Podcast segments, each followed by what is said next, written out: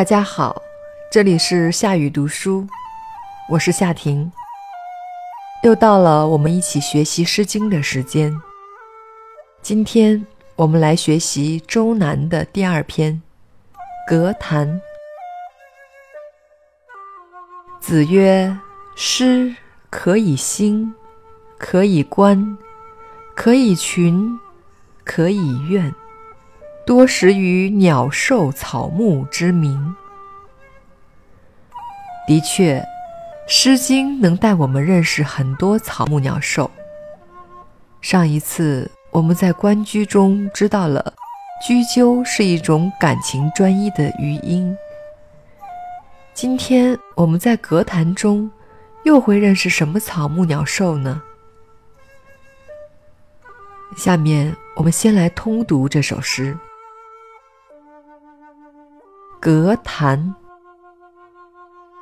隔之谈兮，异于钟鼓，惟叶萋萋。黄鸟于飞，集于灌木，其鸣喈喈。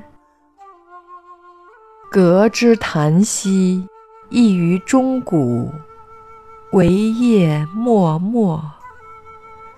是益是祸，为痴为戏，弗之无益。言告失事，言告言归。博吾我思，博患我依。何患何否？归宁父母。格檀的格是一种多年生的草本植物，纤维可织格布，用于做夏天的衣服。格有两个读音，指植物和纺织物的时候念二声格，指姓氏的时候念三声葛。格檀的檀。本指延长之意，这里指慢生的藤。隔之檀兮，兮是语气助词，没有意义。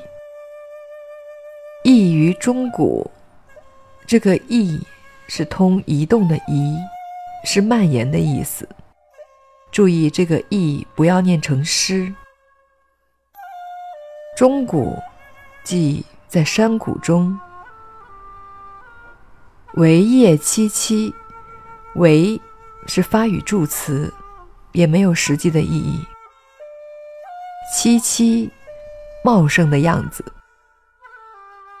中国古代诗词的写作很讲究出处，很多名诗都可在《诗经》中找到出处。此处的“惟叶萋萋”就被引用到后世的很多诗词里。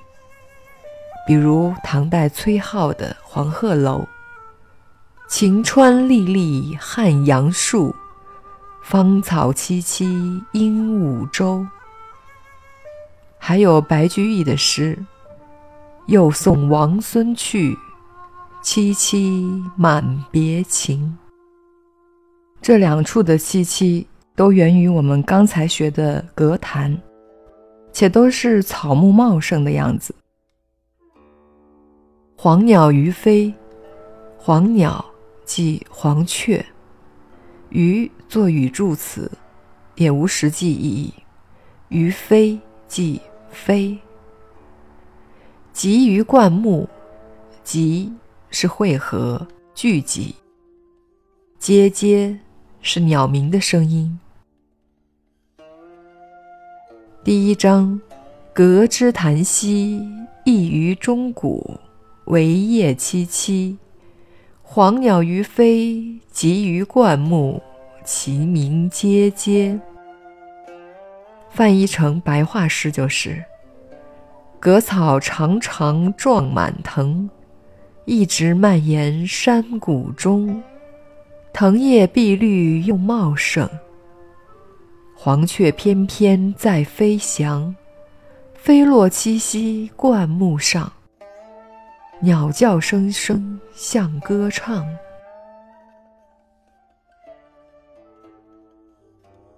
我们接下来学习第二章。第二章的生僻字比较多，大家要注意写法和读音。隔之檀兮，其叶脉脉。脉脉和萋萋是同样的意思，指茂盛的样子。是益是祸，益是斩割的意思，或是指用水煮。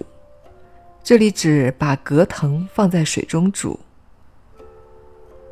为螭为细，螭是细胳部，细是粗胳部。注意这里不要记反了。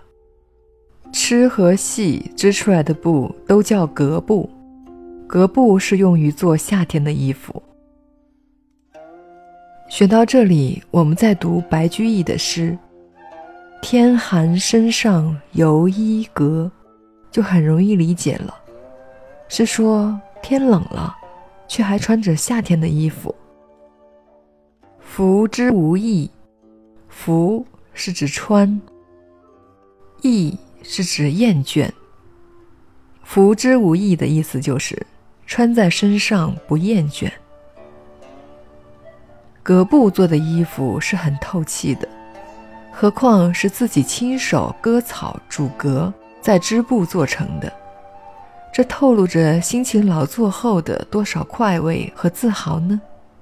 所以格外珍惜，一直穿也不会厌倦。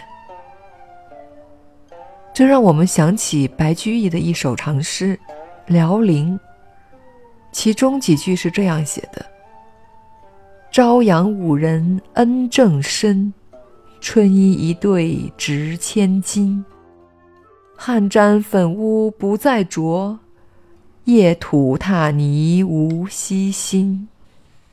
辽陵之城费功绩，莫比寻常增与薄。丝细骚多女手疼，札札千声不盈尺。朝阳殿里歌舞人。若见之时，应也惜。精美的辽宁要织女付出多少高昂的代价呢？然而，朝阳舞女却把辽宁织成的价值千金的舞衣看得一文不值，沾了点汗水和胭脂，就不再穿了。若这辽宁是朝阳舞女自己织的，恐怕……就不会这么不珍惜了吧？所以第二章译成现代诗就是：“葛草长长壮满藤，漫山遍谷都有它。藤叶浓密又茂盛，收割回来煮一煮，剥成细丝织革布，穿上革衣真舒服。”学到这个“革”字，我们顺便来讲讲古代用于纺织的植物。早在旧石器时代，我们的祖先就已经利用天然的革纤维来捆绑东西了。到了新石器时代，人们发现革藤在沸水中煮过后，皮就会变软，并逐渐分离出一缕缕白如丝的纤维，再经过加工。就可以用来编织成布。麻纤维的利用，也可以追溯到新石器时代，一年可以收割三季，但是由于它的加工方法更复杂，所以即便革的生长周期长，革布也比较粗硬。直到战国之前，麻都没有取代革得到广泛种植。麻布的普及要到西汉时期了。我们知道《诗经》的取材最晚直到春秋中叶，所以在《诗经》的时代，用麻织布还未普及。那时棉花也还没有传入中国。在棉花传入中国之前，中国只有可供填充枕入的木棉，用于纺织的棉花传入。是在南北朝时期，且只在边疆地区。棉花大量传入内地，当在宋末元初。宋朝以前，中国只有绞丝旁的棉字，没有木字旁的棉字，所以在《诗经》的年代，用革做成布，是最重要的下符材料。《诗经》中涉及到革的内容有四十多处，从不同角度印证了。革在商周时期已经广泛应用于人们的日常生活中了。周代还曾专门设立掌革的官吏来管理革的种植和纺织。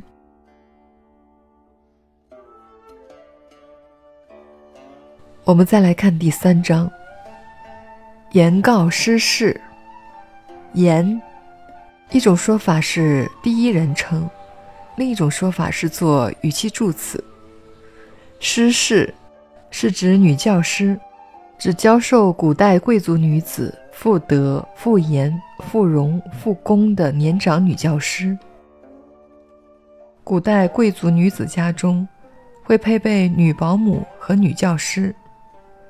女教师一般由出嫁之后没有孩子的年长妇女来担任，主要教授女子的行为规范、为父之道。为妻之道，以及妆容、女工等事务。此处的言告失事、言告言归，是说已出嫁的女子要告假回家看望父母。这么重要的事情，自然是跟女教师来告假。所以，有的地方将其翻译成保姆，我个人认为不是太恰当。归这个字很重要，本指出嫁，这里和下面的归宁是同义，是指已出嫁的女子回家探望父母。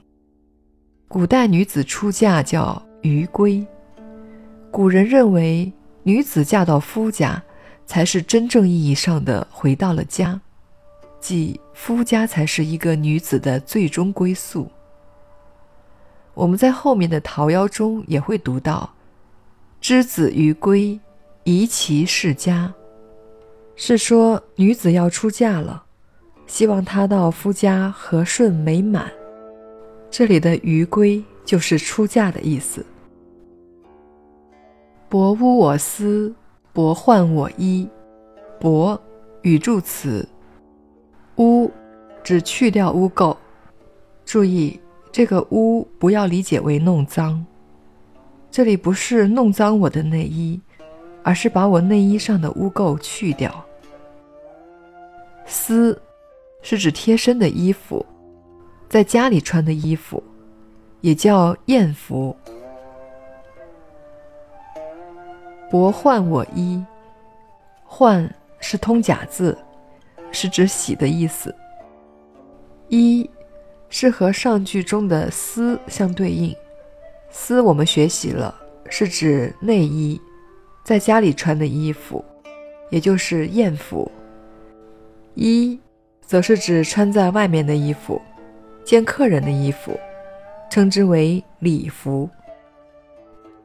我们现在常说的衣裳是一个词，但在古代，这是两件不同的东西。衣裳后面这个字，单独念的时候。要念长，衣是指上衣、外衣，长指衣摆，有摊开的意思，后引申为男女下身穿的衣裙。在古代，男女下身的衣服都是有裙摆结构的，当然和我们现在的裙子不太一样。何患何否？这个“何”字不要念成“害”字，它是通假字，是个疑问词。哪个？什么？否？不？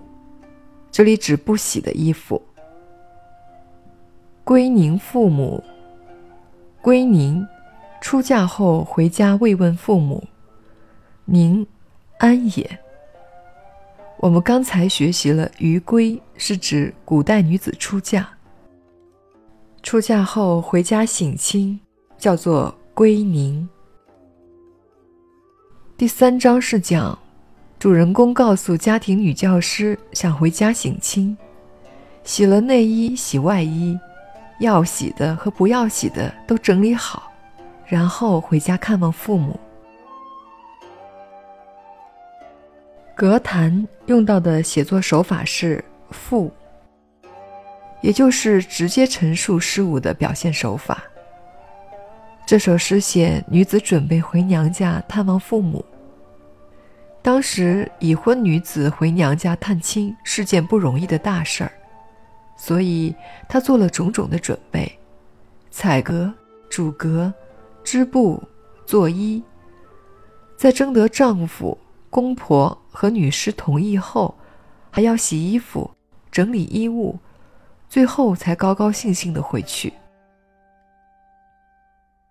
毛诗序向来将《诗经》上纲上线。定此诗为赞美后妃的美德，志在女工之事，恭俭节用，尊敬师傅，则可以归安父母，化天下以妇道也。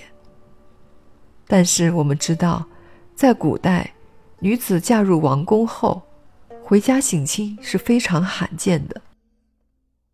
还记得《红楼梦》中元春回到大观园省亲吗？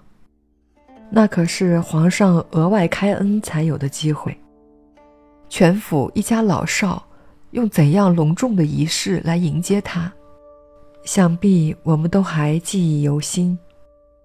可见嫁入王宫的女子要回家省亲，那是非常难得的。平民老百姓就没有太多限制了，只是回家省亲依然要征得丈夫和公婆的同意。但是庶民家里又不太可能有专门教授女德的女教师，所以在这首诗里，我们将其定义为王族之下的贵族更为恰当。那么你可能会问，贵族阶层怎么还要自己割草、织布、洗衣服呢？宋代学者朱熹在《诗集传》里说。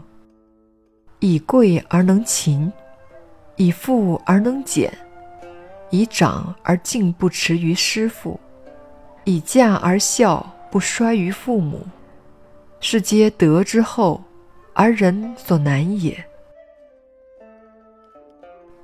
身处富贵之身，却能保持勤俭恭谦的态度，不同样是我们这个时代也提倡的吗？《诗经》之温柔敦厚，由朱熹之点评，可见一斑。现在我们就理解了，为什么《诗经》被尊为儒家经典，之于六经之首了。格谈我们就讲到这里，下面我们再来通读一遍这首诗。格谈。隔之檀兮，异于钟鼓，惟叶萋萋。黄鸟于飞，集于灌木，其鸣喈喈。隔之檀兮，异于钟鼓，惟叶脉脉。是益是祸，为痴为戏，弗之无益。言告失事，言告言归。薄污我思，薄患我衣。何患何否？归宁父母。